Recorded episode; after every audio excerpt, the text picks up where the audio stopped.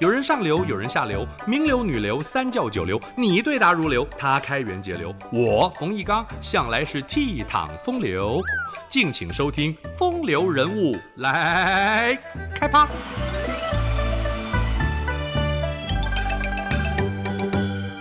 生当作人杰，死亦为鬼雄。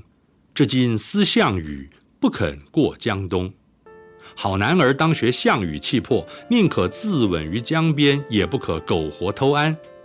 这首诗洋溢着豪情壮志，感觉这应该是出自一位英雄的手笔。其实这首诗是李清照的作品，她是宋词婉约派的代表，被誉为千古第一才女，词国皇后。李清照祖籍山东济南。成长在一个极富文学气氛的家庭，从小聪颖过人，心思缜密，手不释卷。他的父亲李格非是苏轼门生，当时在文坛也小有名气。李格非官至礼部员外郎。李清照十七岁时写了一首《如梦令》：昨夜雨疏风骤，浓睡不消残酒。试问卷帘人，却道海棠依旧。知否知否，应是绿肥红瘦。这首作品轰动京城，李清照声名大噪，人们既羡慕她的才华，也不禁纷纷议论：在饱受封建礼教的约束的当时，李清照聪明外露，与众不同，安知福兮祸兮？李清照受到父亲影响，对于国家民族有着强烈的责任感。不同于一般闺阁女子，她关心朝局，见识宏远，思虑周延。可惜当时正值北宋晚期，朝廷里奸佞当道，当政者毫无作为，北方的金人却虎视眈眈。李格非谦谦君子，不肯争宠献媚，仕宦之途走得艰难，连带影响李家的运势。李清照十八岁时嫁给年长三岁的赵明诚，两家门当户对，郎才女貌。李清照和夫婿都喜欢研读典籍，赏玩古董字画。赵明诚热衷收集文物，李清照帮着分类点评。这种高雅和谐的生活充满着幸福和满足，真可谓只羡鸳鸯不羡仙。可惜好景不长。李家遭到党争波及，李格非遭贬罢官，李清照被迫与夫婿分离，跟着父亲返回老家。花自飘零水自流，一种相思两处闲愁。此情无计可消除，才下眉头，却上心头。这首《一剪梅》表达出多愁善感的思绪，细腻的笔法让读者体悟其中的相思之苦。据说赵明诚见妻子的作品总是受到时人喜爱，心中有些不服。有一回，他买手创作了五十多首，其中夹带了一首李清照的作品，一并拿给友人评点。有人读后说：“嗯，啊，这些作品中只有三句最佳。”赵明诚忙问：“哪三句？”“莫道不销魂，帘卷西风，人比黄花瘦。”哎，正是妻子李清照的句子。四年后，风波平息，李清照和夫婿团圆。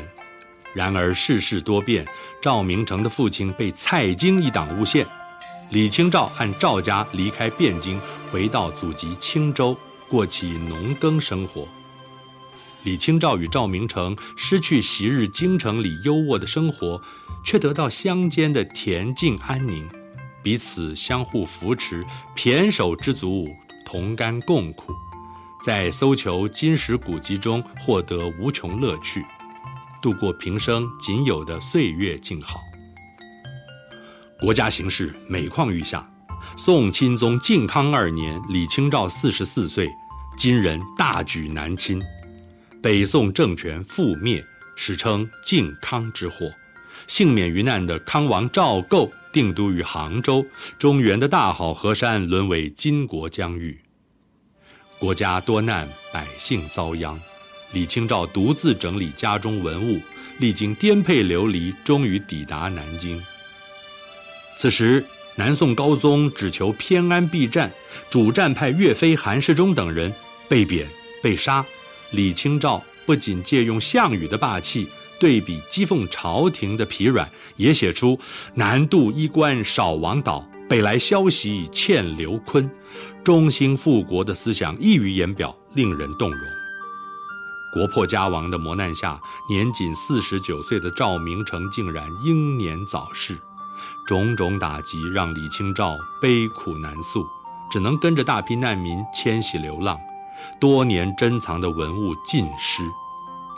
孤苦无依的窘迫下，李清照改嫁张汝舟，不料这个渣男带给李清照的是身心双重的痛苦。李清照一状告上官府，举发张汝舟营私舞弊、福报经费等恶行，并且诉请离婚。虽然获准判离。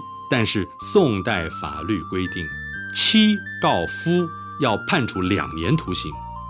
李清照无法躲避牢狱之灾，幸好得人营救，只关押了几天。寡居后的李清照埋首创作，聊以慰藉，词风由清新婉约转为凄凉悲怆。著名的《武陵春》：“风住沉香花已尽，日晚倦梳头。”物是人非事事休，欲语泪先流。闻说双溪春尚好，言拟泛轻舟。只恐双溪舴猛舟，载不动许多愁。字里行间道不尽寂寞幽怨，让人读来心酸，心疼不已。李清照的作品在宋词中独树一格，自成一家，人称易安体。他还写过论词，对历代词人做了褒贬点评，显现他卓越的才学。他这一生仿佛正如词中所述，怎一个愁字了得！他传世的作品只有四十九首，但其中有许多的经典名句，千古传颂。李清照自号易安居士，他的济南同乡辛弃疾字幼安，他们二人并称济南二安。